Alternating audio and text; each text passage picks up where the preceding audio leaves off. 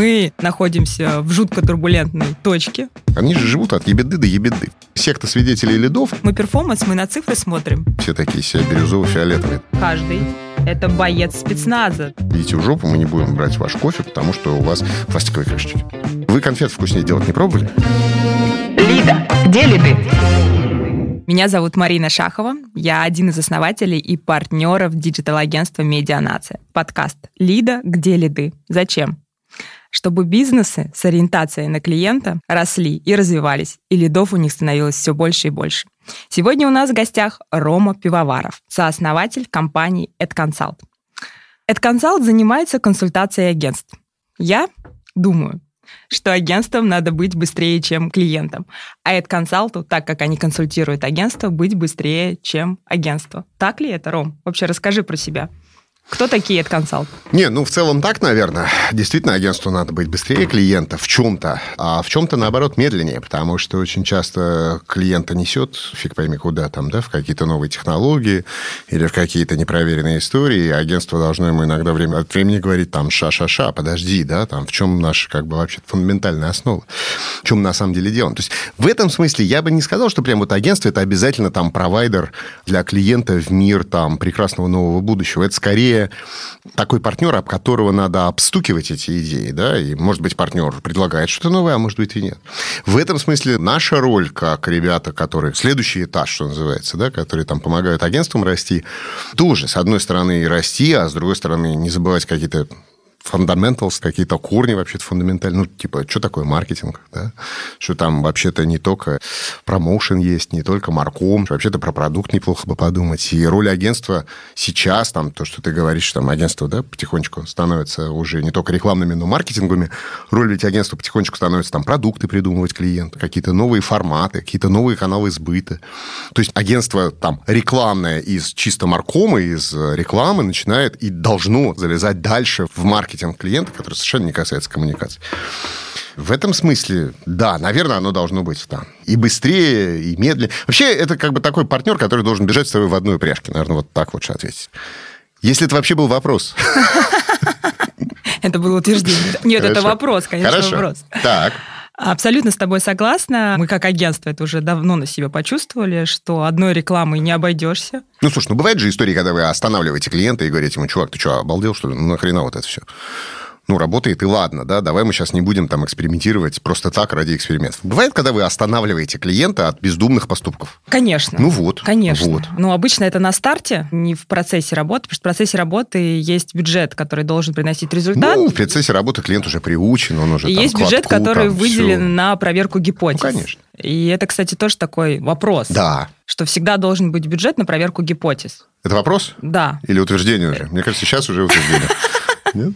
Это то, во что я искренне верю. Но очень многие клиенты говорят, вот у нас работает и работает, и все, как бы, и не будем ничего тестировать. А... Не, ну если мы говорим про какие-то там диджитальные каналы, все-таки это такая более узкая история, то, конечно, там э, всегда есть какие-то новые каналы, которые надо тестировать стопроцентно. Что с этим спорить? Да? А не только каналы, а продукты. Каналы, продукты, форматы, вообще какие-то время от времени истории. Вообще, я думаю, что можно шире сказать, что у любого бизнеса должен быть какая-то зарезервирована часть усилий и времени на то, чтобы переизобретать себя заново. Ну, ну да, конечно, конечно. Другое дело, что у огромного количества маркетинговых директоров им это все нахер не сдалось. Эти какие-то эксперименты, они же как? Они же живут от ебеды до ебеды, понимаешь? Там, ну, приросло за квартал, и ладно, и хорош. Мы же с тобой понимаем, что когда агентство работает, например, с нанятым клиентом, и когда агентство работает с клиентом-владельцем, ну, то есть ЛПРом, да, который сам владелец своего бизнеса, то владелец в среднем по больнице всегда думает долгосрочнее, чем э, нанятый человек, который отвечает за маркетинг этот год и еще чуточку следующего. Я тут немножко не соглашусь, Нет? потому что хороший директор по маркетингу, он А, мы же для понимает, хороших сейчас записываем. Да, да, да, да. мы для хороших Мы для Он хороших. понимает, что на самом деле мы находимся в жутко турбулентной точке, все очень быстро меняется, вплоть до того, что какие-то прям сегменты экономики уходят, вообще Ну да. там их перестает быть, и поэтому думать надо не расстоянием одного года, а все-таки смотреть чуть дальше. Это тоже интересно, что, знаешь, вот ты сказал, хороший директор по маркетингу, да? Я что-то в последнее время думал, каковы его критерии, что такое хороший. И я понял, что то, что ты говоришь, это, наверное, самое главное, чтобы он был немножко соучастником процесса. Там уже второй вопрос, как они с владельцем решили, опцион, не опцион, доля, не доля, просто зарплата. Но если он соучастник, бренда, соучастник процесса, тогда это хороший директор по маркетингу. Если он просто там это договора подписывает, ну, с ним трудно будет Знаешь, сделать красивый я кейс. прямо на прошлой неделе была на практикуме в Аватера. Ага. Это компания, которая построила у себя бирюзовую корпоративную культуру. Так. И у них вообще подход, что каждый сотрудник это партнер. Мгм. Вот нет у нас сотрудника, который не И ему партнер. удается это реализовывать, И да? при этом у них 400 человек в штате. Мгм.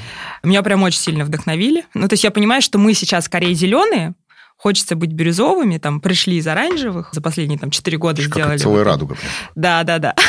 Да, да, да. Активно сейчас изучаю, очень мне резонирует. И в целом вот на 100% уверена, что это не от директора по маркетингу зависит, Мгм, партнер он или мгм. нет, это зависит от собственника Конечно, бизнеса. конечно, Вот он конечно. видит директора Ну, по маркетингу, партнера, да. Он доверяет ему, Конечно. он готов доверять ему и видеть в нем полного Да. соучастника процесса. Да, поэтому главным, мне кажется, в этом смысле маркетинговым каким-то инструментом и трендом, как ни странно, сейчас все больше становится внутренняя культура компании. Однозначно, да, да. да, потому что цена клика у всех одинаковая. Цена там э, медиабайинга, ну, плюс-минус. Какие-то маркетинговые инструменты одинаковые. А от того, как ты внутри себя настроил культуру команды, вот здесь есть ресурс роста. Потому что ресурс роста там всех как-то облапошить и найти какую-то уникальную волшебную красную кнопку и всех перемедиабюджетить, ну, это трудно. А вот нащупать в качестве главного ресурса конкурентной борьбы какое-то особое отношение всей команды к процессу, ну, это круто. А как у тебя? Как у тебя вот консалт? Слушай, нам все сейчас существенно проще стало в нашей жизни, потому что та чудесная эпоха, когда у нас в команде было 60 человек, благополучно прошла еще почти лет 10 назад. Нас сейчас от 3 до 5, что называется. Вот, это считается средней тяжестью.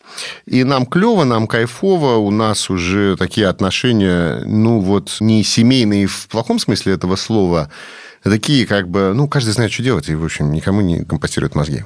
Но это все-таки уже сейчас некорректно сравнивать, потому что это микрокоманда, и это, ну, знаешь, там можно говорить, вот мы там втроем все такие все бирюзово-фиолетовые. Но это же не достижение. Вот когда 400, это совсем другой разговор. Поэтому это действительно большая история. В российском бизнесе все больше и больше таких очень клевых больших компаний возникает, ну, сравнительно больших, там, и в ритейле, и в digital каких-то сервисах, которые, ну, вот, человечно хорошие, ну, как бы люди хорошие.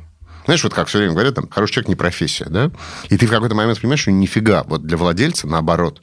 Вот его роль очень часто быть хорошим человеком, чтобы вокруг него была хорошая команда, там, людей, у которых не пытаются перетягивать одеяло, а там, у них действительно есть какое-то чувство общего дела, там, вот это все. И это такой, мне кажется, хороший вектор. Мы, по-моему, тотально ушли с рельса вот там каких-то вопросов Ну, про нормально, нормально, все окей. Потому что, по сути, я так Хорошо, думаю, хорошо, давай. мне точно это очень откликается про роль владельца быть хорошим человеком. Ну, по сути, Мгм. про что говорят вот эти все ребята, которые изучают корпоративные культуры, они говорят, что если ты сам не Мгм. находишься там на уровне красном или синим, то ты не можешь построить компанию другого Ну да. уровня. И люди, которые к тебе будут приходить, там тот же директор по маркетингу, если он на красном уровне, он не будет думать там о создании продукта, который несет пользу, он будет там как всех победить, замочить и так далее. Я знаешь, про что еще хотела тебя спросить, продолжая тему корпоративных культур. Я же была с тобой на стажировке в Токио, Мгм. знаю, что ты был в рекламных агентствах в огромном количестве Ну, стран. штук 300, да. Штук 300 рекламных агентств. Мгм. А какое количество стран? Ну, у нас было 30 туров, стран-то поменьше, потому что там в Токио мы были дважды, в Нью-Йорке четырежды, по-моему. Ну, я думаю, стран 20, вот что-то такое. В 20 странах. Ну, да. И да. многие 20 из них- рынков, наверное, так да, это сказать, да. прям лидеры рынка, да, там Ну да. огромные, огромные рекламные агентства. Какие у них корпоративные культуры? Ой, слушай, ты знаешь, не все так радужно Не, ну я понимаю, что очень да, по-разному. Да, очень по-разному, очень по-разному.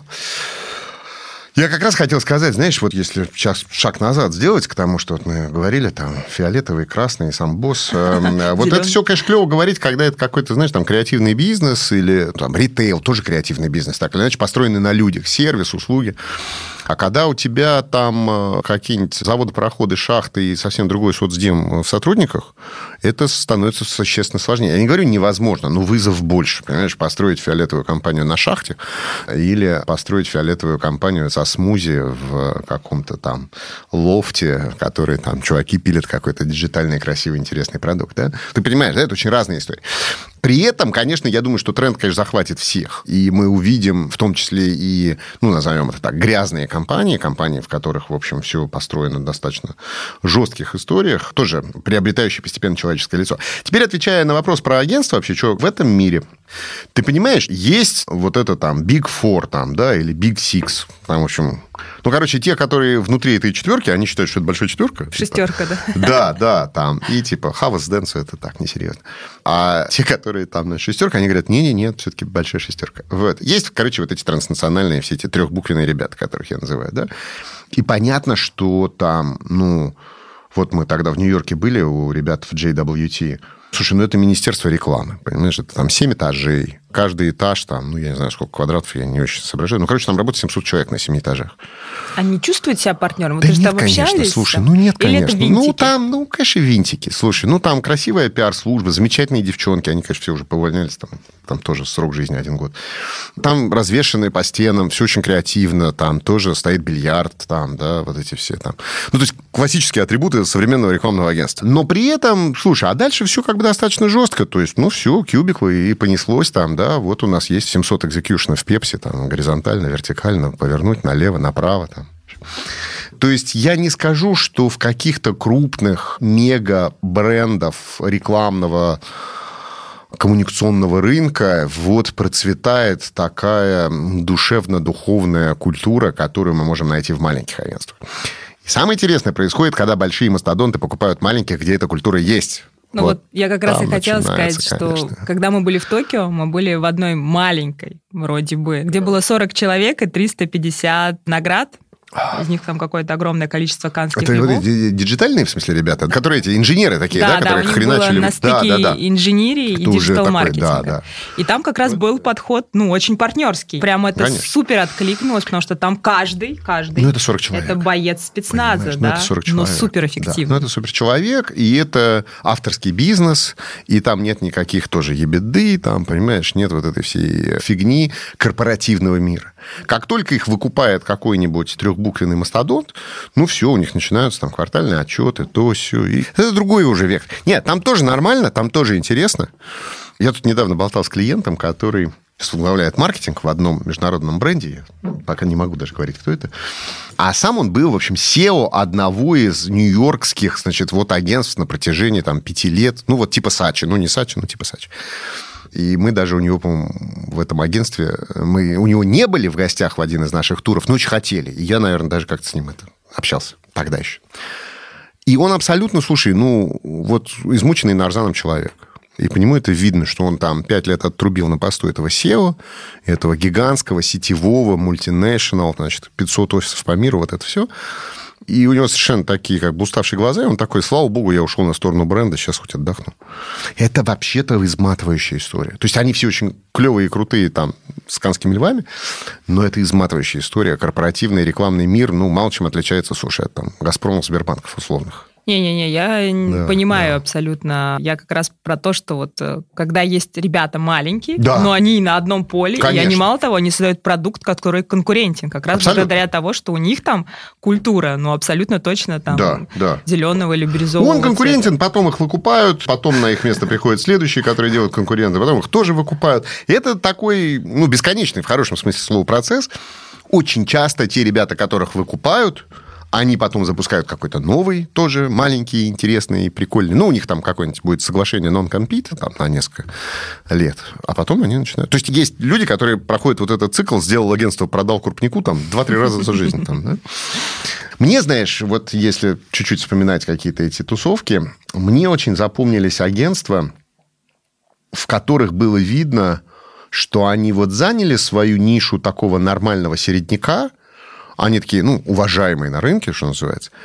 И им вот нафиг не надо вот в этот весь большой корпоративный мир Уолл-стрита такого, да, а, рекламного, все эти миллиарды там долларов ворочать. Вот они как бы нормально себя чувствуют, им хорошо, у них там life and work balance. Там в Сан-Франциско были ребята потрясающие, они там нам половину встречи рассказывали о том, как для них важно там на велосипеде ездить вот сюда вот в офис, потому что, ну, все-таки...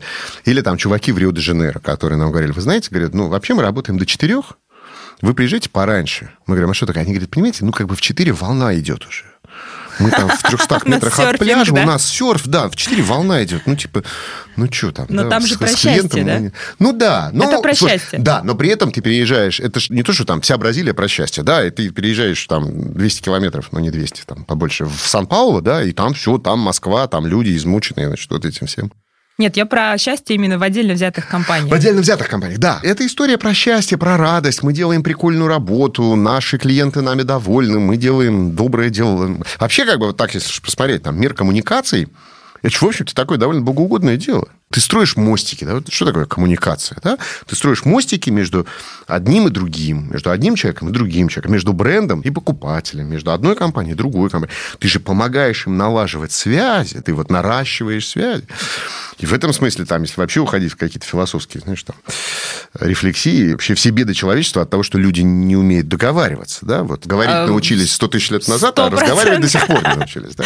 Сто процентов. И в этом смысле там рекламные люди, которые работают в коммуникациях, они делают, ну, как бы хорошее дело, они научаются помогают, вернее, как-то выстраивать эти связи. Да, да, я согласна, что нам в нашей профессии очень легко чувствовать смысл, да, есть же такое, что сейчас, что происходит с работой, в принципе, происходит трансформация, если ты не понимаешь, ответ на вопрос, зачем ты это делаешь, то, в принципе, сложно работать. И тебе надо самому понимать, чтобы твои коллеги, сотрудники тоже понимали.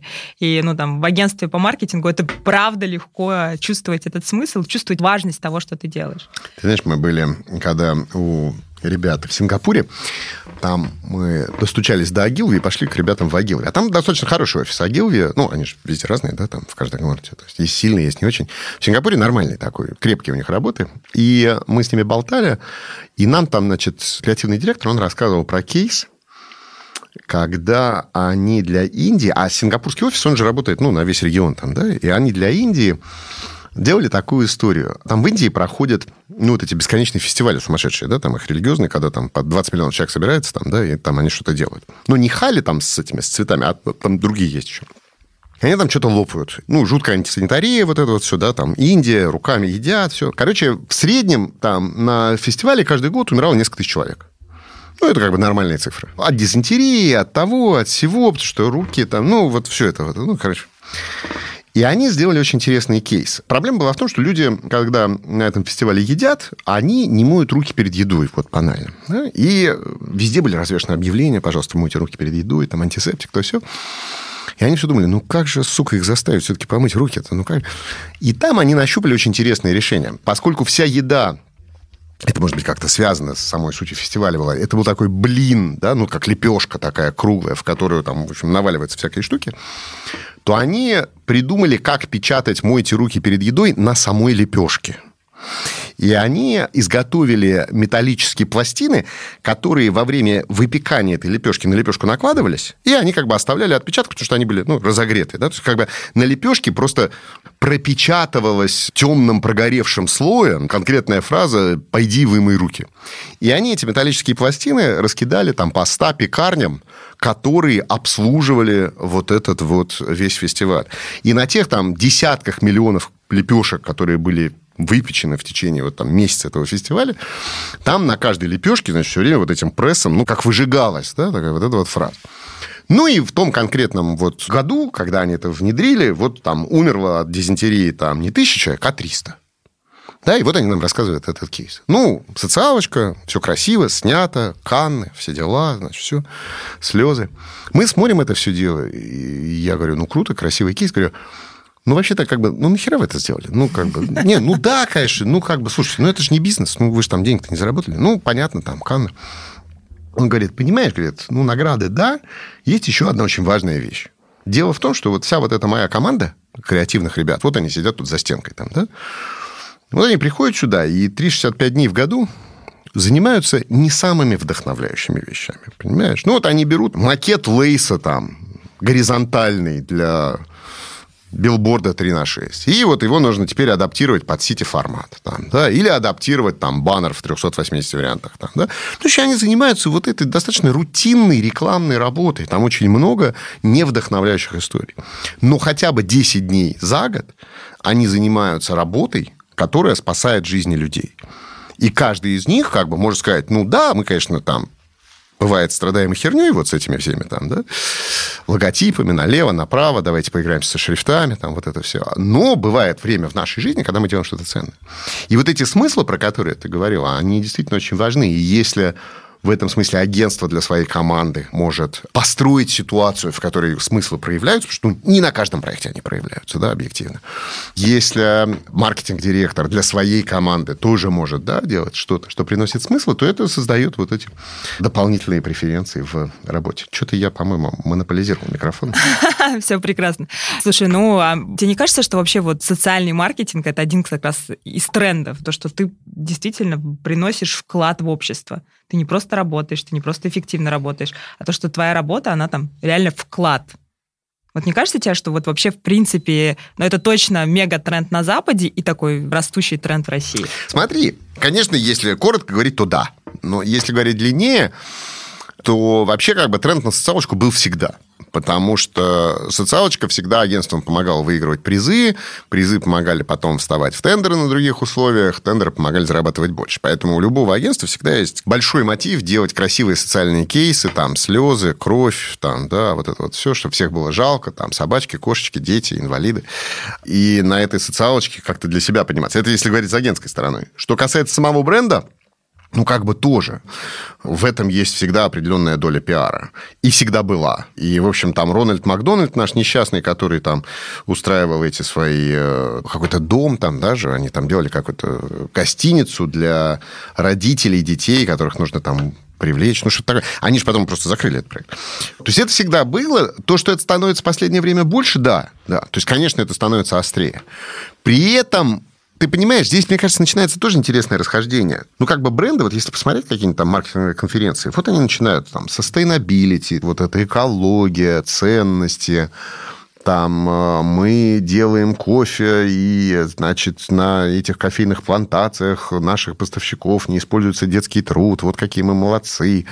Бренды много про это говорят. При этом, понимаешь, для финального потребителя – в огромном количестве случаев это такой белый шум абсолютный. Ну, то есть, вот если мы с тобой себя возьмем как потребителей, нам это важно. А если ты возьмешь масс-маркет, и вот там у них э, там майонез и вермишель, мы же с тобой прекрасно понимаем, что для них важнее красный ценник, а не sustainability там, вермишелевой компании. Там, да?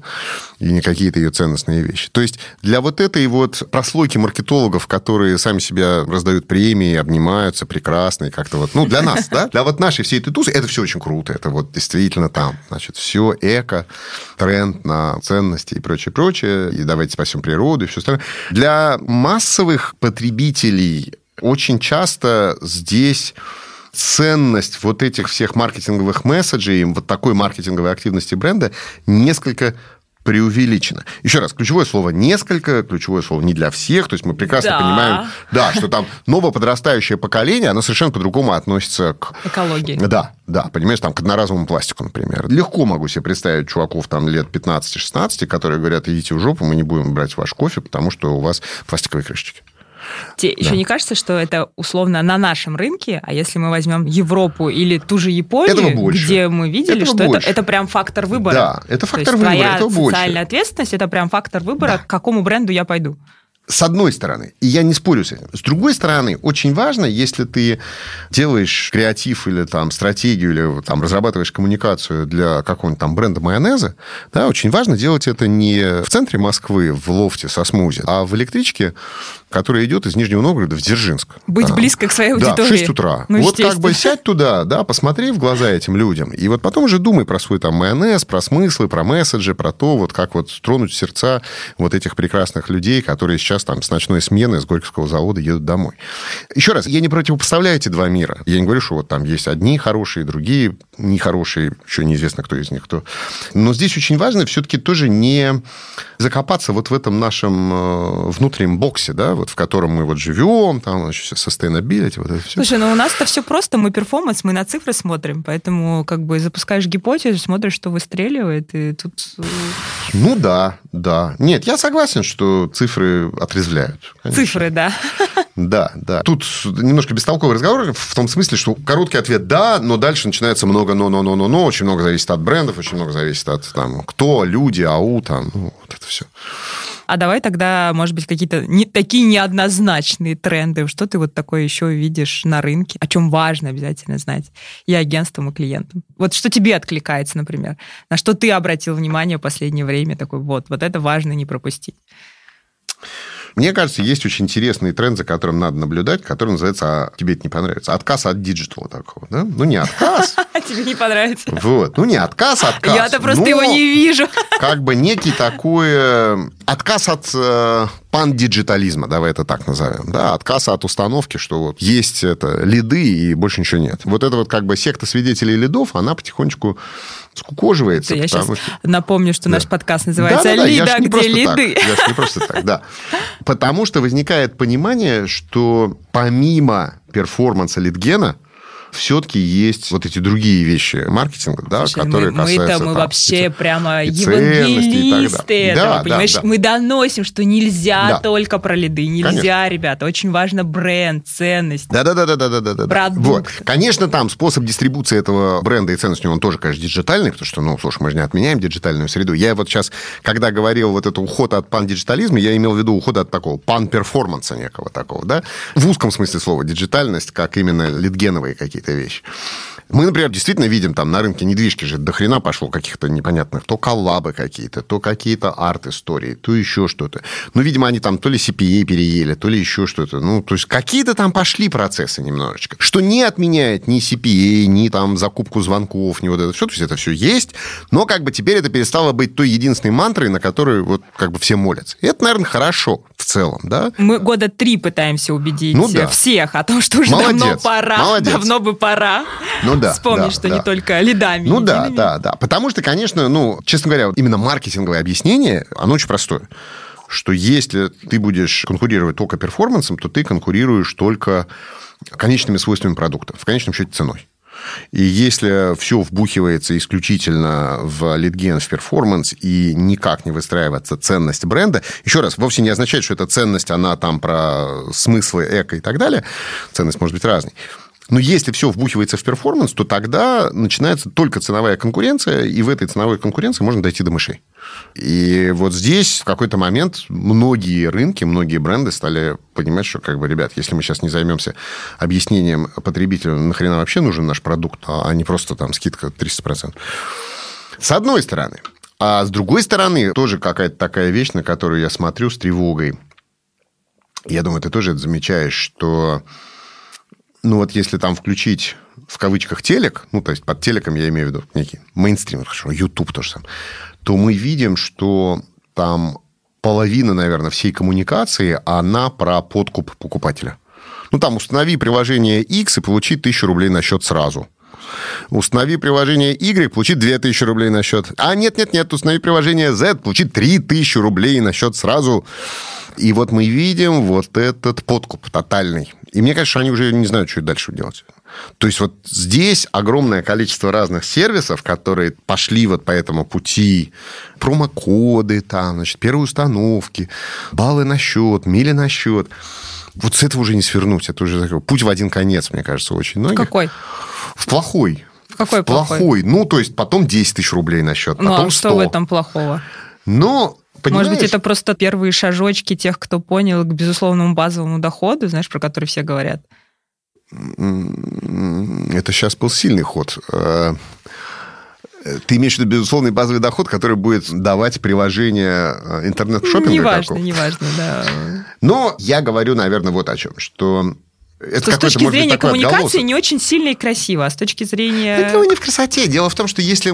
Понимаешь, пару лет назад мы были у ребят из Мейла, и они там рассказывали какие-то свои цифры страшные про то, что Чуваки, лояльность – это миф. 85% потребителей реагируют на красный ценник в пятерочке. Вот он красный, я беру. Не красный, идите лесом. И нет никакой лояльности, есть просто подкуп, потому что я не вижу разницы. И вот это как бы засилие трейд-маркетинга де-факто, да, вот, ну просто вот как бы бери, я тебе сейчас дам кэшбэк, я тебе сейчас дам тысячу баллов на счет. Это же все как бы, ну, в широком смысле слова трейд-маркетинг. И как бы вот засилие этого трейд-маркетинга приводит к тому, что потребитель становится таким, как неким избалованным ребенком, который говорит, вот я буду суп есть только если мне потом мороженое дадут. Я вот, значит, вот это сделаю, только если потом вот мы пойдем там в кино. Который... Я, может быть, сейчас не очень хорошо формулирую свою мысль, это бывает. Короче, моя мысль в том, что когда взаимоотношения бренда и потребителя строятся исключительно на рациональном подкупе, приди ко мне, и я тебе вот что-то дам, тогда переманить этого человека очень легко, потому что второй говорит, приди ко мне, я тебе дам чуть больше. А третий говорит, приди ко мне, я тебе еще, еще в три раза больше дам. Э, И все. Я И как бы вся конкуренция не снова понимаю, в чем, превращается в в сыновья. чем тревога? Ну, А тревога в том, так. что как раз э, Оно это так. все не про бренд. Ну и тревога в том, что как бы издержки-то растут. Ну хорошо, дальше я должен буду 5 тысяч давать. Там, Нет, баллов, подожди, ты же можешь по-другому. Это же выбор твой. Ну, то есть кто-то будет так, а кто-то будет бренд строить и ценности. Вот, вот, да. Ну вот их пока нет. Нет, ну есть. Короче, мне кажется, в какой-то момент я обнаружил, ну, ты просто спрашиваешь, какие тренды ты видел. Вот я вижу, что до хера идет вот этого подкупа. И это все приведет к тому, что издержки на привлечение клиента растут, LTV падает, потому что переманить легко. Потому что меня ничего к тебе не держит, дорогой там интернет-магазин Y, потому что, ну, вот мне сейчас тот даст не тысячу баллов, а две, и иди, все. То есть LTV падает, САС растет. Все, говоря языком маркетинга. Цена привлечения растет, LTV падает, соответственно, возникает... Нет, ну, наверное, для рынка это хорошо, потому что возникает новая ниша, да, для новых игроков, которые по-новому смогут оседлать любовь. Да, да, как-то я, я скорее изобрести. абсолютно Да. точно вижу в этом просто возможности для тех, кто поймет, Да, что можно да. по-другому. Да, да, нет, в этом это смысле круто. хорошо, это хороший тренд. Значит, Да, передумали, да. да. Все, вычеркиваем из минусов, переносим в плюсы. Да. Хороший тренд, хороший тренд. Значит, они сейчас все обосрутся, и возникнет новая ниша. Прекрасно. Слушай, а вот как тебе тренд про маркетплейсы? То есть у меня просто цифра о том, что там больше А это половины уже... Ну, это же не тренд, это, Это уже реальность, уже, да, да, реальность, да. что там больше половины вообще товаров, проданных в мире, уже было продано через маркетплейсы. Ну да. Это, по сути, тоже про новые Ну, это коммуникации смерть брендов. Это смерть FMCG брендов. Де-факто означает, потому что когда маркетплейсы начинают доминировать так, как даже не позволяли себе доминировать там ритейл-сети, фактически все бренды, которые продаются на этих маркетплейсах, становятся нонеймами, потихонечку. Хорошо, давай отмотаем на 10 лет назад. Вот там молоко привозили в какой-нибудь условный Ашан. Все, а потом это там все начинается еще private label, да, красная линия, там то, все или что там у них там. И, конечно, там Озон и Wildberries и прочие Яндекс.Маркеты, они чувствуют невероятный соблазн, конечно, просто превратить всех этих поставщиков просто в поставщиков сырья. Ну, то есть они не будут, конечно, говорить, что это все товары Довгань, там, да, единым брендом, там, да. Но суть де-факто превращается в то, что ты становишься в еще большую кабалу, чем когда-то для тебя был условный Ашан. Я говорю сейчас для поставщика. И поэтому FMCG-бренды встают перед выбором. Либо они становятся поставщиком сырья для маркетплейса, то есть, ну, просто почти нонеймового, да, и они целиком зависят от него, целиком зависят от его там промоушенов и так далее. Либо они начинают строить D2C.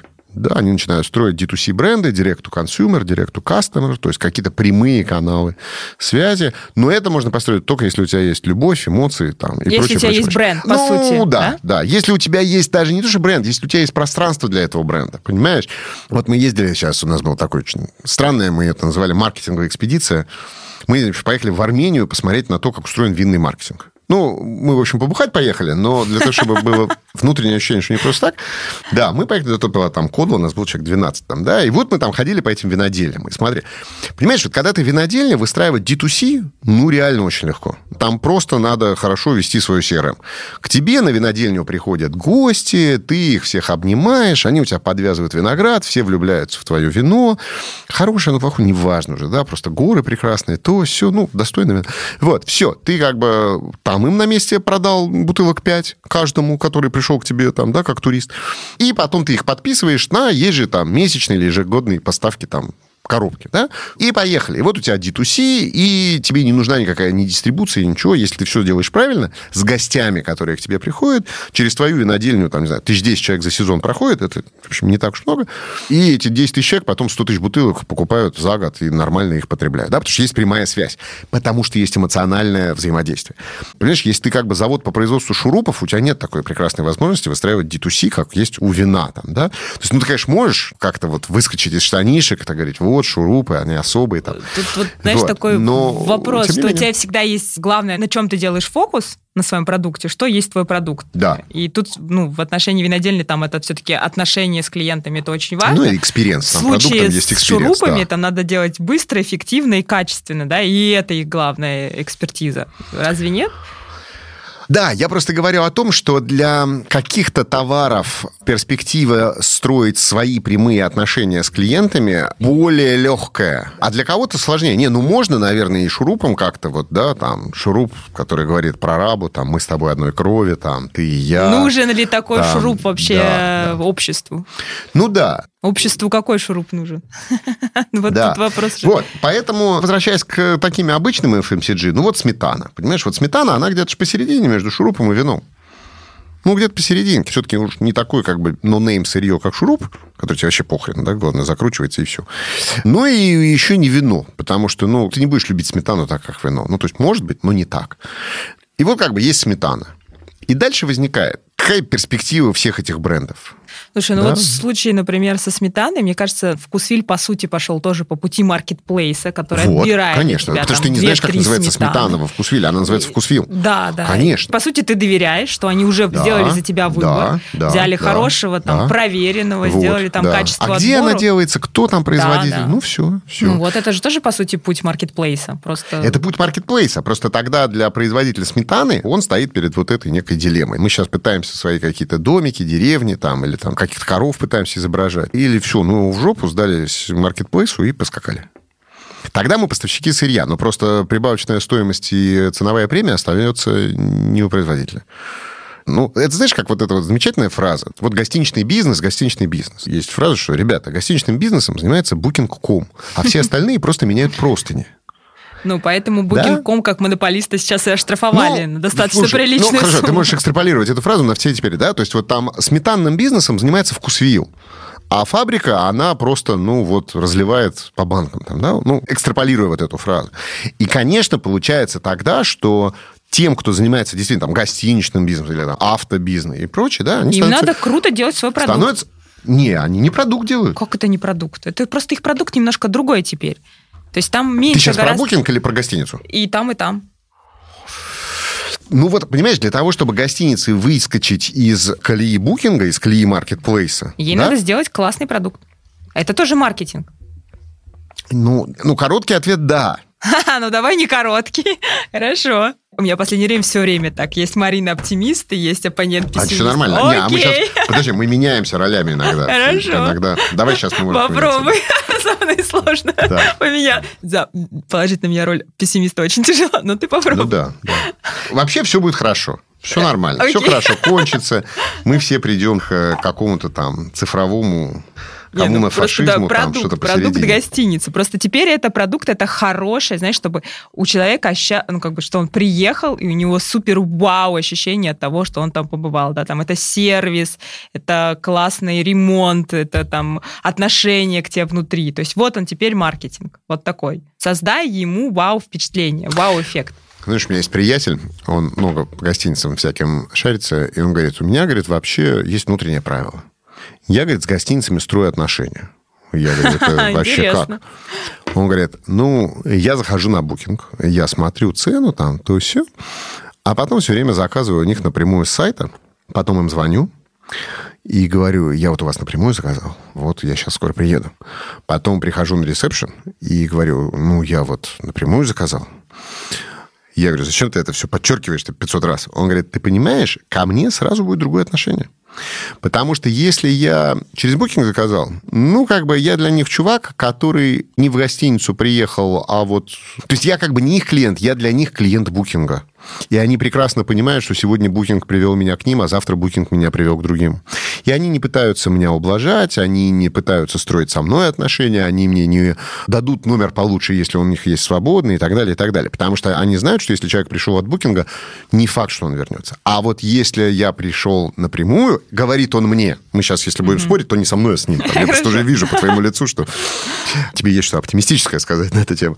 И вот он рассказывает дальше. А если я, говорит, пришел напрямую и про это им говорю, то они понимают, что я их клиент. Я не букинговский клиент, я клиент этой гостиницы, я купил у нее напрямую, и они начинают каждый в мере своих возможностей, как-то вот передо мной выкаблучиваться, чтобы построить со мной отношения, чтобы я к ним вернулся. Потому что они понимают, что шансов, что я к ним вернусь, существенно больше, чем если бы я пришел от букинга, потому что у них есть такая статистика. И это человек, который как бы напротив, он говорит, я сознательно стараюсь не пользоваться маркетплейсом для того, чтобы получать лучшего качества товар-услугу. Ну, мне кажется, тут прямо сейчас напрашивается ответ, что Давай. для этого должен быть достаточно высокий уровень сознания команды. То есть, что человек, который стоит на ресепшене, он уже там ассоциирует себя с партнерской ролью в бизнесе. То есть, ты ему говоришь, я не у букинга, Конечно, я да, у тебя. И это человек на достаточно высоком Конечно, уровне осознания. конечно. Я, кстати, была во многих гостиницах, где так и есть. Да. И приезжала туда первый раз с Ну да. букинга, с букинга, честно, туда приезжала. Но своим отношением, вот этим партнерским, ну и к бизнесу, и к тебе, Мгм, как клиенту, потом я возвращалась туда напрямую. Мгм. Если человек находится на этой достаточно высокой уровне осознания себя как партнерской роли, Ну да. он будет, даже если ты с букинга, давать тебе Ну да, сверх того, тебя что ты ожидаешь, дальше. да, Ну да. Пытаясь тебя сделать амбассадором своего бренда, чтобы ты к нему вернулся. Я сейчас не противоречу тому, что ты Абсолютно, говоришь, абсолютно. но я абсолютно. дополняю, что как бы Да. неважно, откуда ты первый раз пришел, но если как бы у тебя команда вовлеченная, Мгм. она будет пытаться сделать тебя амбассадором своего бренда. И продукт все равно же, ну как бы это не про маркетинг, продукт гостиницы это несколько другие вещи. Это реально какие впечатления у тебя остались после того, как ты там Да. побывал. И это в том числе команда. Вот если пытаться из этого нащупать тоже некий тренд, из этого куска разговора, то мне кажется, очень интересно сейчас мы наблюдаем явление, когда возникает определенная прослойка, причем она ширится и процветает, потребителей, которые пытаются сопротивляться вот этой цифровой гегемонии там, платформ, маркетплейсов там, и, прости господи, экосистем. Реально есть люди, которые там сознательно не пользуются там картами Y или картами X и говорят, слушайте, ну что-то слишком много Яндекса в моей жизни, я вот хочу вот это там, да? Сколько их? Ну, много Яндекса, много там Сбера. Ну, вот я Сколько вот всё этих время- тех, кто со- сопротивляется? вот, значит, а это возвращает нас к разговору про ценности, про sustainability, значит, про вот эти вот все эко-шмека штуки. Сейчас мало. Но я думаю, что постепенно, наверное, доля вот таких вот цифровых отступников и цифрового такого сопротивления, она достигнет там 15-20% потребителей. А это нормальная ниша уже. Понятно, что гегемония никуда не денется, то есть, ну, правда, они, там, Яндекс, Сбер могут спать спокойно, все нормально. Но возникает, опять же, ниша тех, кто недоволен этим, да, они будут говорить, ну, вот для тех, кто хочет там... Ну, это, знаешь, как вот есть... э, Ты приходишь там в какую-нибудь Евросеть, если, я не знаю, они еще есть, ну, короче, салон мобильной связи, и там, конечно, айфоны, айфоны, айфоны, но все равно будет аккуратненько, полочка, там три кнопочных телефона, все, они стоят, все хорошо, там, да, их кто-то покупает. Ну, конечно, не 20%, но как бы ну, есть, да, есть этот... Айфоном быть приятнее, Да. если что. Айфоном быть приятнее, но тоже есть ниша. Здесь, я думаю, она будет больше. Тех ребят, которые там будут говорить, а я вот все-таки пойду напрямую. Которые, слушай, возникают там не знаю, личные отношения. Вот ты живешь там в каком-то офисе, тебе надо куда-то ходить, куда-то обедать. Ты выходишь на угол, у тебя там есть Макдональдс, Макдональдс, еще что-то. Ну, то есть какие-то сети, сети, сети. А тут какая-то там нонеймовая, непонятная лавка, где там какие-то эти вот бизнес-ланчи странноватые. Но ты как бы знаешь, что это принадлежит какому-то просто там человеку, какой-то условной Юле. И ты такой начинаешь иногда думать, что ну что вот, мне что ей 300 рублей отдать, что Макдональдс 300 рублей. Пойду-ка я Юле 300 рублей отдам. Это же тоже потихонечку, вот тоже микротренд, да, это еще меньше, чем вот этих, которые говорят, ну что-то как-то вот слишком много корпораций, давай вот. Ну, наверное, это все, конечно, Ну, посмотрим, посмотрим. У меня Да, следующий к тебе вопрос про Давай. следующий тренд – сообщество. В Америке средний американец состоит в 4-7 сообществах. Что ты сейчас вкладываешь в слово сообщество, просто что я как бы понимал. Ну, как бы там книжный клуб, А, в это- бизнес, ага, окей, society сообщество выпускников Alright, там, своего ага. университета. Так. Мне кажется, мы только начинаем туда идти. Я знаю, что у вас есть свое сообщество. Ну, там, да, Видишь есть. ли это как тренд вообще, как какой-то важный там... Слушай, у меня есть э, сообщество, я состою в значит, чат дома, который называется Бачкова, дом 8. И все. Не, ну слушай, ну мы все состоим в сообществах, там, детский сад, родители там седьмого А, там, или как они там все. Я думаю, когда американцы говорят про сообщество, они чуть более глубже воспринимают это. Не, на самом деле, ну это же тоже, слушай, сообщество. И я в этом чате, там, значит, 200 человек, по числу квартир в доме, я как бы наблюдаю мучительное рождение гражданского общества уже на протяжении четырех лет. Оно все еще мучительное, и оно Но долго. оно, но оно рождается. Ну, рождается. Там, знаешь, беременность проходит тяжело, вот я тебе могу сказать, да? То На там каком она как бы, сроке? ну, Не, ну уже 4 года, понимаешь, там. Ну, слушай, средний срок рождения гражданского общества, мы же понимаем, что занимает десятилетия, поэтому... И это, конечно, тоже сообщество. И мне кажется, что, конечно, эта самоорганизация идет. Она, сейчас возвращаясь к маркетингу, да, и профессиональные сообщества, и сообщества как некие сообщества бренда. Тут не есть что сказать вообще. Магистрально Маркетинг сообщества, конечно, как направление будет расти, развиваться, шириться и так далее. Это понятно. Да? Второе, я думаю, что каждый бренд в среднем будет набивать от 5 до 8 шишек на этом пути. Потому что, как правило, все начинают думать, что сообщество строится вокруг твоего продукта. Или сообщество строится вокруг названия твоей компании. Или сообщество строится вокруг там, какой-то услуги, которые ты делаешь. Там, да? И бизнесы пытаются со страшной силой строить сообщество вокруг себя – Потом выясняется, что нахрен никому это не надо, потому что представить себе сообщество вокруг бренда, ну, как бы, ну, нет, там, да. А дальше начинается мучительный поиск, собственно говоря, того, вокруг чего эти вокруг люди могли чего? бы клубиться. Да. Либо это люди, это самый простой ответ, ну, давайте там тогда вокруг личного бренда владельца. Или там, да, какого-то другого человека. Но это тяжелый путь, потому что либо это личный бренд владельца, либо это личный бренд кого-то, кто владельцу не принадлежит, и это очень чревато, и бизнесы говорят, да ну его нафиг, сейчас мы будем прокачивать личные бренды своих там врачей, например, для клиники, да, они все разбегутся как тараканы, и ну нам это... Они вокруг ли идеи вообще сообщества вот, строятся? Вокруг ценности, да, но тут как бы, понимаешь, тут это тоже должно же биться с ценностью бренда и ценностью самой компании. Если у нее есть задача отжать и сбежать, понимаешь, то как бы, ну, трудно.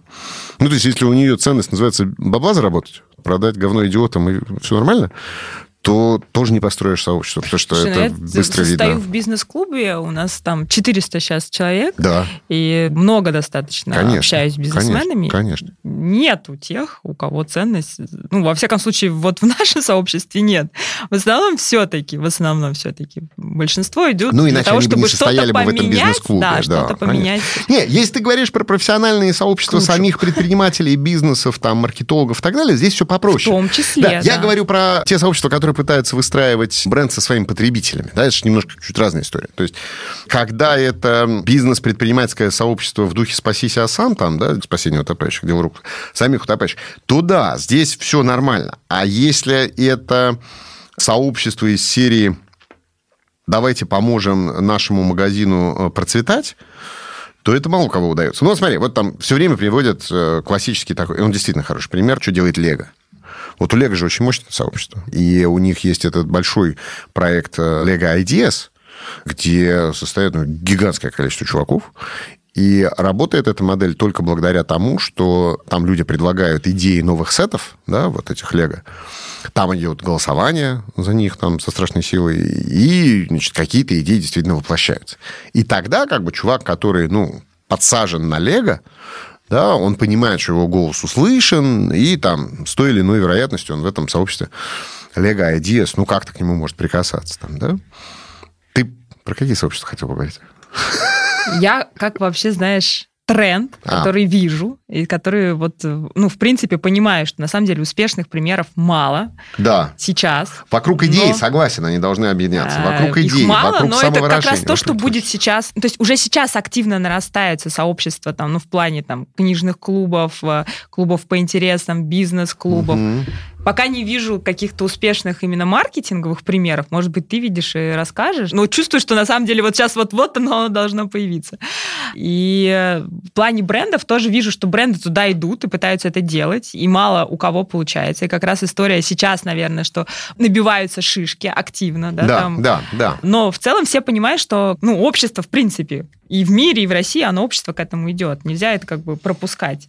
Поэтому да, с шишками. Ну, в России с оговорками, да, в силу того, что есть еще Чуть-чуть общественный отстаем. интерес. Нет, ну да. есть, слушай, есть большая магистральная политическая задача не давать рождаться большому количеству сообществ, потому что это несет в себе определенного рода там риски и угрозы для того режима, который в стране построен сейчас. Поэтому даже бизнес-сообщество или потребительские сообщества, любая форма самоорганизации, это всегда некая такая опасная история. Тем не менее, то есть, несмотря на эти пробуксовки, конечно, это будет. Здесь просто очень важно, чтобы бренды для себя понимали действительно, вокруг чего они собираются объединять людей. Там, да, вокруг сметаны, там, вкусвиллу не объединить людей. А вот вокруг там сбора батареек да, можно, да. да, да. Ну, они не дураки, они это прекрасно понимают там, да. И делают. Вот. И делают, конечно, да. А я не просто так этот пример привел. Здесь, видишь, очень часто будет стоять такой вызов для бренда согласиться с тем, что смысл этого сообщества, которое ты строишь, будет лежать несколько далеко от твоего продукта. Ну, то есть вот как бы если владелец готов к этому, что, условно говоря, смысл вот эта общая ценность да, нашего сообщества, она не будет крутиться вокруг моей сметаны, которую я продаю, то тогда нормально. А если это вот все... Ну, то есть если, условно говоря, там, да, не знаю, там какой-нибудь магазин спорттоваров будет, сука, строить это только исключительно вокруг вот спорта, ну, я не верю. Вот это должно быть что-то большее, чем это. Да, вот когда там Nike строит идею и позиционирование и смыслы вокруг преодоления себя, да, потому что вся коммуникация Nike, она вот про то, что, ну, каждый из нас уже спортсмен, да, вот их ключевой лейтмотив любого любого нормальной э, компании. Соревнуйся да. с собой, да. Да, ты соревнуешься с собой, у тебя есть единственный соперник, да, твоя собственная лень. То есть каждый из нас уже спортсмен. Ну, вот тот же самый кейс, который мы с тобой видели в Японии, когда они бегали по кругу, да, вот, вот ровно в том агентстве, в котором ты Слушай, вспоминал. у меня есть свой собственный Маниловский, кейс там, да. сейчас, потому что я начала бегать два месяца назад, и приложение я установила Nike. Ну вот. Ну, по сути, как бы Nike же не получает от этого там, да, там, я ну, не да. не покупаю, ну, да. но они делают приложение да, достаточно да, удобное, да, с бесплатными лекциями по бегу. Ну и, по сути, естественно, моя лояльность к ну, растет да, от этого. Да. И это вот тебе пример да. как раз. И это как бы вот, вот, вот строить сообщество вокруг ценности, которое называется работа над собой, это же все-таки достаточно далеко от кроссовок.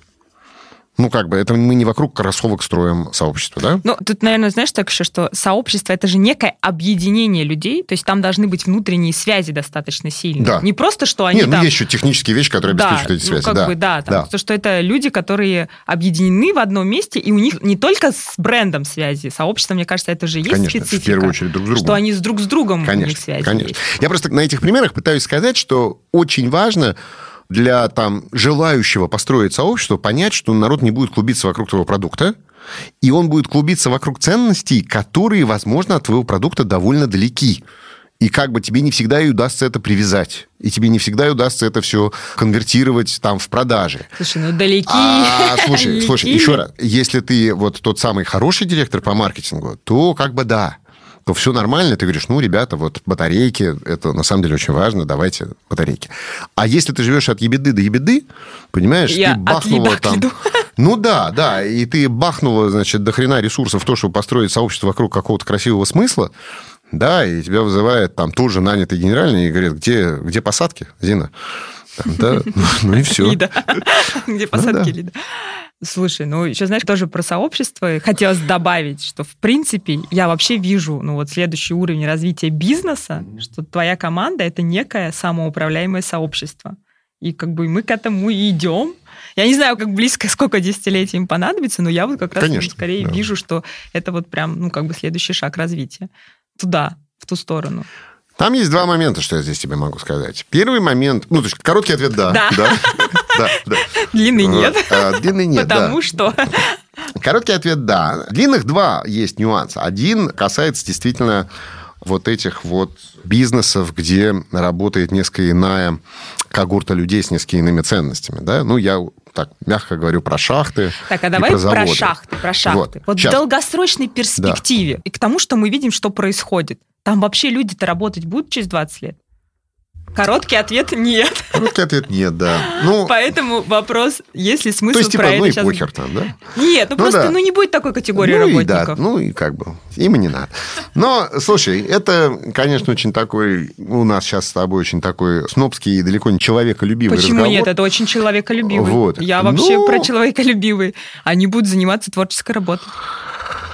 А, Ну, ты сказала, что ты оптимист, да? Давай, и, хорошо. Да. Безусловный базовый доход. Ну, вообще, да. Опять-таки, да. Ты знаешь, я в этом смысле вот э, про демографию, когда думаю, сейчас мы вернемся к этим командам. Ну, все время говорят, вот, как же так, там население России, значит, тает, там, туда-сюда. Но вообще, мне кажется, что фундаментально любая страна, у которой население тает, находится в гораздо более выигрышной долгосрочной позиции, чем та страна, у которой население растет. Потому что, когда население тает, трудовые ресурсы вообще-то, да, становятся менее нужны, то у тебя меньше э, сложностей с тем, чем занять всех этих лоботрясов. А если у тебя Бразилия, условная, да, где есть 200 миллионов человек, из которых 20 миллионов еще, ну, более-менее, а остальные 180 это такой достаточно брутальные такие персонажи-то там, да? Ну, то есть это люди без образования, там, да, без очень часто школы, э, на подножном корме, там тепло, отопления нет, кокосы растут. Ну, я, может быть, утрирую там, да, картину, но вообще же Бразилия, это же такая немножко, ну, не знаю, на Луне, да, то есть там такой классический капитализм очень часто. И 180 миллионов человек, которые не особо становятся нужны, которые, ну, либо в сельском хозяйстве, либо в добывающей промышленности. И что с ними делать? Ну, там, радужно говорить, что они сейчас все займутся 180 миллионов креативным, значит, ну... Не, я не говорю, ну, не говорю. Да, я, на самом деле, тут там, могу только там, порадоваться, бог, что не мы руководим все... Бразилией. Да, дай бог, если они будут там все рубиться в Counter-Strike, там, да, и найдут себе в этом смыслы, и лучше это будет Counter-Strike за экраном, чем Counter-Strike на улицах, там, да. Поэтому тут не такой простой разговор. Но, опять же, да, это не тема маркетинга, и это тем более там, слушай, та тема, в которой я чувствую себя очень и очень... Это очень про маркетинг а... вопрос, потому что я про маркетинговые команды спрашиваю. Вот, да, поэтому вот возвращаясь к командам там, да, то есть, как ты сказала, взаимодействие, там, да, да, да, партнерство, самоуправляемое сообщество, ты да. сказал. Да, вот, я сказал, что короткий ответ да, но, значит, ну, смотри, но как бы не заводы, а вот что касается наших команд, наших. то там Следующая сложность, что там же происходит потихонечку и эмансипация производства ценности. В том смысле, что команды начинают перестраиваться по-другому с точки зрения взаимоотношений найма. Я все еще на тебя работаю, или у меня уже что-то есть от общего пирога? И здесь большой вызов, который будет стоять перед хозяевами креативных команд будет заключаться в том, что они как бы постепенно вот свою как бы роль Карабаса-Барабаса и монополию на эту карабасность будут терять. И готовы ли они переходить к такому сетевому формату соучастия, распределенной собственности, распределения там прибыли, бенефициарства, там опционов, долей, там уже неважно, как это все будет выстроено, или нет. Потому что все это, конечно, очень красиво про самоуправляемое сообщество до тех пор, пока не доходит разговора, как мы будем э, делить шкуру убиваемого медведя. Понимаешь? И там в медиабизнесе, в креативном бизнесе это становится все сложнее и сложнее, потому что... Ну, в агентствах полегче чуть-чуть, потому что у них есть там еще пока что какие-то средства производства, которые принадлежат, что называется, да, капиталисту. А вот в медиабизнесе, слушай, ну, раньше главный редактор мог сказать, я тебе вот не дам да, опубликоваться, или я тебе не дам выйти в эфир. И он э, был карабасом-барабасом по отношению ко всем журналистам, производителям контента. Да? Сейчас каждый производитель контента прекрасно себя чувствует без этого медиа. Ну, там есть отдельная гегемония платформы, это там другой айсберг по правому уже борту. Но как бы в медиа-бизнесе растворяется вообще как бы бизнес. Да? То есть становятся медиапроекты. Отдельные проекты этого человека. Ну, там небольшие команды, там 3-5 человек, там здесь 3-5 человек, здесь 3-5 человек. И мне кажется, что и агентство фундаментально тоже начнут испытывать здесь и трещать по швам и превращаться вот в такие, ну, как бы наборы команд, в которых есть уже не такое однозначное распределение ролей в духе там, ты начальник, я дурак, да, ты директор-владелец, а я вот, извините, там, да, вот резюме мое. И это тоже это все не завтра произойдет, но это большой вызов, и это в первую очередь вызов к самому владельцу и оунеру агентства. Вот он как бы готов начать, ну, в общем, называя вещи своими именами, делиться. Да, да, с да. тобой абсолютно согласна, что надо быть готовым делиться. Но хочу добавить, что я же как раз была сейчас в компании, где есть бирюзовая корпоративная культура, и они в том числе обращают внимание, что гораздо меньше текучки, да. потому что высокий уровень доверия и свободы. И очень многие люди приходят и соглашаются на зарплату меньше, чем, например, они могли бы пойти в другое место, потому что они знают, что здесь у них свобода самореализации и к тебе здесь относятся как к партнеру, и ты здесь ну, конечно, свободен конечно, реализовать конечно, себя, конечно. и ты как бы даже претендуешь на зарплату меньше, то есть ты знаешь, например, что ты можешь в три раза больше получить, но тебе здесь интересней.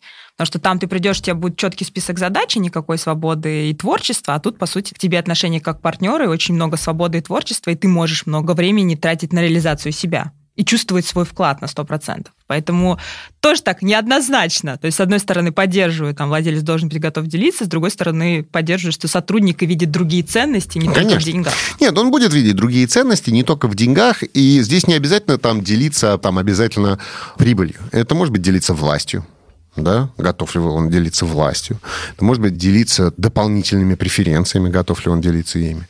Это вообще как бы вот постепенный переход от вот такой модели Карабаса-Барабаса к модели, значит, вот некой такой самозанятой труппы, ну, условно, от Карабаса к Буратино там, да, хотя Буратино, мне кажется, там через пару лет станет таким же Карабасом, судя по тому, как они потом уходят искать этот ключик. Но вот этот переход, он будет означать, в общем, короче говоря, вот эти вопросы, которые будут стоять перед Унером, готовность делиться чем-то, да, действительно не только деньги, да, но и владельцы это делают не только из-за денег, да, кто-то устраивает бизнес для того, чтобы ему просто нравится людьми командовать, понимаешь, а кому-то нравится, ну, вот это Лего строить, да, вот, или там SimCity, вот это, то есть ему нравится систему строить, и ему придется этим делиться да, управленческими решениями или там какими-то командными историями. Потому что вот эта сетевизация, переход от там вертикальных каких-то иерархичных команд, особенно в креативном бизнесе, в сторону таких более горизонтальных команд, он в любом случае будет сопряжен ну, с чем-то, с чем нужно будет делиться. Да? Конечно, там, может, да. может быть, вертикальным.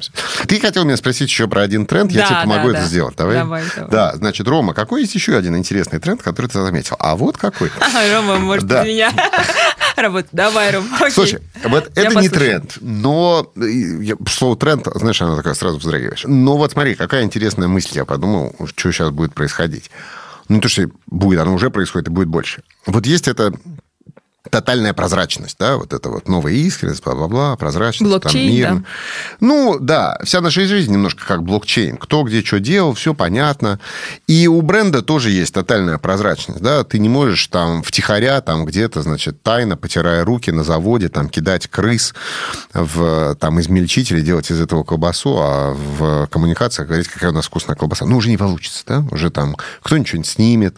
То есть вот эта прозрачность э, мира, она приводит к очень интересным вещам. Значит, во-первых, мой прекрасный, я его очень люблю, Марк Шейфер есть такой дядька, он значит, про это писал, говорит, что э, вообще надо понимать, что компании и бренды тотально потеряли контроль за дискурсом, который о них говорят. Им как бы кажется, что у них есть маркетинговая там активность, стратегия, но вообще 90% того, что говорится о бренде, говорится не брендом. Не брендом. Не да. брендом вообще. И он еще э, не всегда про это узнает. То есть, ну, там, Юскан, медиалогия, все, конечно, круто, но он не знает таких слоев того, что о нем говорят. Вот отмотать, если назад, там, X количество лет в золотую эпоху монологичного медиа, все, что про бренд говорилось, говорилось им самим. Он управлял этим дискурсом. Он говорит, все, мы вот этот ролик подписываем к эфиру, значит, здесь написано, что у нас это самая лучшая колбаса. Все, значит, у нас самая лучшая колбаса. Да, а сейчас как бы ни хера. Все, ты можешь говорить все, что угодно, но если чуть-чуть тон фальши, то тебя обосрут так, что лучше как бы даже вообще не заикаться. И вот эта потеря контроля над дискурсом, над коммуникацией, во-первых, приводит к тому, что вся коммуникация становится такой реактивной. Ситуативный маркетинг почему прет? Да, вот там вчера рухнуло все. Мы это записываем э, 5 октября 2021 года, на следующий день после знаменитого падения Фейсбука. Да, вот, значит, вчера все рухнуло, и все бренды сразу стали играть в ситуативный маркетинг, да. Там даже этот какой-то наш э, кто телек или кто-то там, да, подсуетился, Москва-24, ты видел это? Разлетелось, да, в сетях, значит, они там э, в каком-то digital-аудоре сразу стали писать, а телек работает, а телек работает. Ну, там на утро радиостанции начали, ну, радио, конечно, пропустило вспышку, вот, они только к утру вспомнили, что радио тоже работает. Вот. А радио, оказывается, Да, ну, уже. Facebook встал, уже все нормально, но как бы, да. К чему я вообще все это говорю? Про А, прозрачность. да, я понимаю. Да, значит, вот эта прозрачность. Вот в этой ситуации, когда ничего нельзя утаить, когда все происходит в ситуативный маркетинг, я про ситуативный маркетинг, ситуативный маркетинг становится таким проактивным, потому что все бренды играют в реакцию. То есть что-то происходит, и бренды реагируют на это. То есть бренды начинают играть вообще вторым номером в коммуникациях. Да, вот уже не столько первым номером, вот они мы, а что-то в мире происходит, и бренд такой-то, а вот мы вот так вот об- обыграли, а мы вот так вот, там, да? А мы вот так прореагировали. А мы вот так прореагировали, да. То есть они потеряли вот эту историю хозяина дискурса, да, хозяина разговора про себя, и они как бы играют на Заметь, заметь, мне кажется, да. я в тренде, да? Вот ты сейчас заметил, что я вообще в тренде. Я только реагирую на то, что ты говоришь. Ну да, то есть я типа, типа такая какая-то случайно рандомная новостная повестка там, да, а ты как-то вот так. Даю Ну да. реакцию. Ну да. Или там, помнишь эту историю, там, тоже красивый. Там, по-моему, чуть ли не все бренды оттоптались на этом, когда, в общем, играли две российские футбольные команды ну, из этой вот какой-то нашей лиги. И одна из них э, не могла выставить основной состав и выставила детей. Ну, в смысле, там, э, до 17 лет. А та вторая, значит, выставила основной состав. Ну, они, мы вкатали там 10 мячей или там сколько там, да, размазали этих детей. И, ну, как бы все, конечно, стали говорить, какие вот дети молодцы, что же вы, сволочи, вот делали там, да. И там был парень какой-то там, этот э, вратарь, который пропустил до хрена мячей. Ему сразу Сити Мобил подарил, значит, бесконечные поездки. Какой он молодец. А он сразу перед дарил их какому-то фонду. Ну, и как бы все вот... Не помнишь, эта история была какая-то? Я да? помню, помню, хорошо. Да, да, я не помню деталей, но я помню, что вот как бы сразу все, все включились, и все, значит, да, все мы ему сейчас и наггетсы подарим, и там, нет, не наггетсы, давайте кофе лучше, да, и сметану ему дайте. То есть все бренды играют вот этим вторым номером, что-то происходит. Ну, там я про пандемию вообще не говорю, тут как бы ясное дело, да, там святое дело. И это приводит к очень интересным, короче говоря, вот этим э, вещам, что, во-первых, маркетинг становится ситуативным не потому, что он модный, а потому, что по-другому невозможно вот эта тотальная прозрачность к этому приводит. А второй интересный вектор заключается в том, что маркетологи начинают как-то так возвращаться и с любовью смотреть на остальные три Пи в их, значит, вот этой модели 4P. Потому что последние там лет 30 все все время думали про промоушен. Промоушен, промоушен, промоушен. А тут выяснилось, что и продукт неплохо бы иметь хороший, и там дистрибуция, и плейс, и прайс, и вот это вот все. То есть мне кажется, что вообще не за горами такое немножечко маркетинговое возрождение такое, да, вот возвращение к некому такому маркетингу от чисто маркома, да, от чисто коммуникаций. Что вообще-то, ну, понимаешь, когда все прозрачно, придется делать конфет вкуснее. Да, вот эта вот знаменитая история, когда там мне понравилась эта фраза. Придется делать конфету Ну, там это референс, есть очень знаменитая байка на рынке, когда эти, ну, это было 20 лет назад, когда там кондитерские фабрики, а все эти объединились, Ротфронт и Бабайский, как-то они назывались, типа объединенный кондитер, что такое, и позвали главного маркетолога, какого-то звезду, значит, и сказали ему, чувак, вот нам надо решить проблему, у нас вот эти старые советские бренды, конфет все эти Мишка на севере, вот эти вот раковые шейки, помнишь, это из детства, вот они все отлично продаются, там все зашибись, все отлично. А вот мы тут новые конфеты делаем, ну, какие-то у нас же растет производство, вот, они ни хрена не продаются, никому не нужны. Надо что-то поделать с ними, там, может быть, там как-то обертку поменять, там, брендинг, там, шмендинг, со шрифтами поиграться, там, туда-сюда. Вот, он, значит, месяц вникал в процесс, ну, я не знаю, ну, это такая городская легенда, да, и пришел на совет директоров, первый и последний в его жизни, потому что, по-моему, его уволили после этого. И они ему сказали, ну, вот, как бы, вы же вникли, они ему сказали, да, ну, вот скажите, вот что нам надо делать? Вот, может быть, там как-то поменять название, там, да? он говорит, ребят, я все попробовал, все нормально, вы конфет вкуснее делать не пробовали?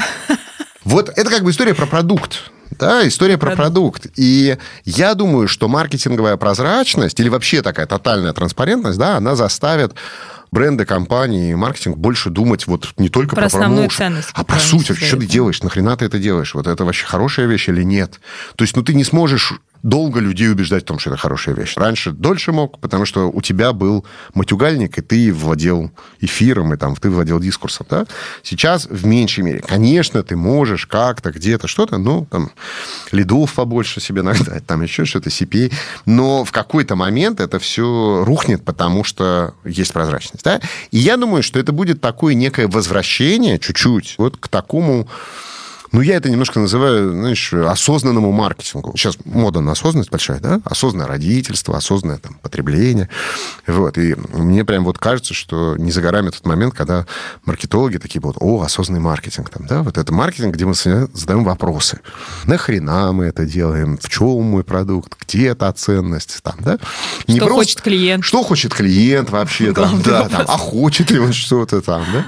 А не просто, да, вот где сейчас, в каком канале, давайте давайте купим клики лиды. дешевле, mm-hmm. там, лиды, там, все, значит, медиабюджет распределим, там, лить трафик и так далее. Я все время вспоминаю эту историю, значит, там, общался с какими-то прекрасными CPA ребятами, два часа мы с ними поговорили, ну, мы просто болтали. И ни разу я потом вышел из встречи и понял, что мы за два часа разговора про маркетинг ни разу не прозвучало слово «человек», потребитель, там, клиент. покупатель, клиент. Да, все время было, ну, зальем трафик сюда, здесь, отсюда, здесь, сюда. Трафик, льем трафик сюда, льем трафик сюда. Сюда льем, сюда не льем. Сюда, здесь, здесь следы, здесь отрабатывает, здесь не Как бы где там люди, где продукт, где вот ценность? Вообще нету там, да? Ну, так разговор сложился, все Слушай, нормально. Ну мы еще в точке, ребят. когда так тоже работает, И, конечно. Но так... уже перестает. Да, а оно, понимаешь, это же не то, что это плохое, просто этого мало. И никуда не денется ни трафик, ни лиды, они все, они с нами навсегда, все хорошо. Но я думаю, что начнет происходить вот это вот такое, ух ты, кто здесь? А еще, оказывается, есть и продукт. Да, вот как в анекдоте. Я бы сказала, что да. если у тебя еще при этом и продукт есть, и ориентировка да. на клиента, то вообще да, как бы да, и конфеты да, вкуснее да, получаются. Да. И вот это, мне кажется, вообще хорошая история. То есть для потребителя это хорошо. Потому что вот у этого Шейфера, у него же э, эта книжка, она реально обалденная. Называется «Маркетинговая революция». И он рассказывает про три, как вот он их определяет, маркетинговые революции, на протяжении которых потребитель себе отвоевывал право. Да? Значит, первое, там, потребитель отвоевал себе право, что ему просто не врут. Потому что если посмотреть на рекламную коммуникацию начала 20 века, ну, где там волшебный врали. эликсир, все восстановит от Ради там, там просто вранье же было, понимаешь? Там, да? То есть было просто чистое вранье. До тех пор, пока в середине 20 века во всех странах не начали более или менее принимать какие-то законы о рекламе, что типа, ребят, ну как бы, алло, врать нельзя все-таки. То есть первое вообще, за что боролся потребитель, это то, что ему в рекламе, ну, сука, просто чтобы не врали хотя бы. Оголтело. Потом он стал бороться за то, чтобы его голос был услышан. Потом он стал бороться за прозрачность. Да, и вот постепенно, постепенно как бы потребитель себе отвоевывает вообще-то зону взаимодействия с, с, с брендом. Я вот очень сильно вижу, что сейчас клиент в очень многих бизнесах становится равным партнером. Да, да, партнером. Да, все, все больше потому больше, что да. у тебя есть возможность да. давать обратную связь одной да. кнопкой. Вот везде же сейчас да. есть эти пять да. звездочек. Да. Ты сразу видишь там, да. где две, где один. И бизнес правильный, и тот, который будет расти, он на эти пять звездочек очень быстро реагирует. У тебя пять или две? И почему да, две? Да. И как меняться? Потому что те, кто не будут меняться, они просто очень быстро уйдут. Тут важно попытаться избежать перекоса, чтобы маятник не шмальнул теперь в другую сторону, когда баланс будет потерян теперь в другую сторону, да, потому что вот эта канцел-культура и бойкотирование, и если эта одна звездочка приведется к тому, что теперь как бы все, ну, то есть если мы придем к тому, что вот этот фидбэк выстроит такую ситуацию, что у бренда не будет права на ошибку, в этом тоже ничего не будет хорошего. Но сейчас, э, мне кажется, мы активно к этому идем, если так уж да. взять, да, там у нас есть э, своя премия, называется Palm Face Awards, когда мы берем какие-то и российские, и международные истории с провалами в коммуникациях, ну и сами для себя изучаем, как их не совершать, ну и в том числе рассказываем рынку, какие они происходят, и там как бы последствия этих ошибок достаточно высоки ну, как бы вот история с вкусвиллом. Я осталась все равно лояльна этим бренду, да, но сколько было хейта, ну, вроде из-за одной, там, ну, не одной, там, а из-за серии ошибок. Поэтому как бы устоять после этого смогут не все бренды. И тут, мне кажется, только изучать эти истории ошибок и готовиться, да, там, и понимать, как по возможности этого избегать. Но видишь, мне кажется, что фундаментально все-таки ну, прогресс наступает там, где у нас равные права да, в тех ситуациях, и у бизнеса, где мы... и у клиента. Ну да, у бизнеса и у клиента, где они на равных, там, да, счастливые семьи те, где люди общаются друг с другом на равных, там, да, счастливые команды те, где люди общаются друг с другом уважительно и на равных. То есть мы уже, да, партнерские, да. да. И если сейчас мы понимаем, что там эволюция 20 века, это была эволюция, где потребитель обрел право голоса, потихонечку его перестали обманывать, стали с ним считаться, он получил право обратной связи, он теперь может поставить одну звезду, там, и так далее, да, это хорошая динамика. Теперь важно не скатиться с другую сторону, когда потребитель будет там одним щелчком мыши там уничтожать Убивать, бизнес. Уничтожать да, бизнес. да, потому что, ну, это нормально, если компания иногда совершает ошибки. Да, Можно всегда обосраться. Все, все иногда ну, конечно, совершают ошибки. Да, а важно, как она на них реагирует, важно, как что она, она пытается делать, исправляет, двигается ли она дальше. И если мы придем к тому, что от одной ошибки, от того, что рандомная Галина Павловна, в общем, будет недовольна, она, значит, нажмет на тюк, и там, значит, все сразу, все закроет, Слушай, и ну, а если удалят с маркетплейсов, понимаешь? Одна, то да, если ты знаешь, там у тебя 90% клиентов это сделали, и может ли бренд после этого выжить, это... А, да, а эти 90% могут быть э, не потому, что они получили плохой продукт, а потому что вот пошел просто хейт. Да, Понимаешь? да, что мы же сейчас так это видим. Вот, а хейта будет больше, потому что общество поляризуется, изменения ускоряются, есть люди, которые не успевают, есть люди, которые успевают, все больше увеличивается там разрыв между бедными и богатыми, да, и тревожности в мире Снова становится больше. Не, не, ну как бы в целом, я к тому, что в целом предпосылок для того, чтобы хейта было больше, этих предпосылок становится больше, просто потому что тревожности в мире становится больше. Это как бы... Как бизнесу не нарваться на хейт? Не знаю. Вот серьезно не знаю. Я думаю, что любой бизнес в какой-то момент может нарваться на хейт, причем еще подорваться на этой одной случайной мини так фундаментально, что просто бахнет так, что все закончится.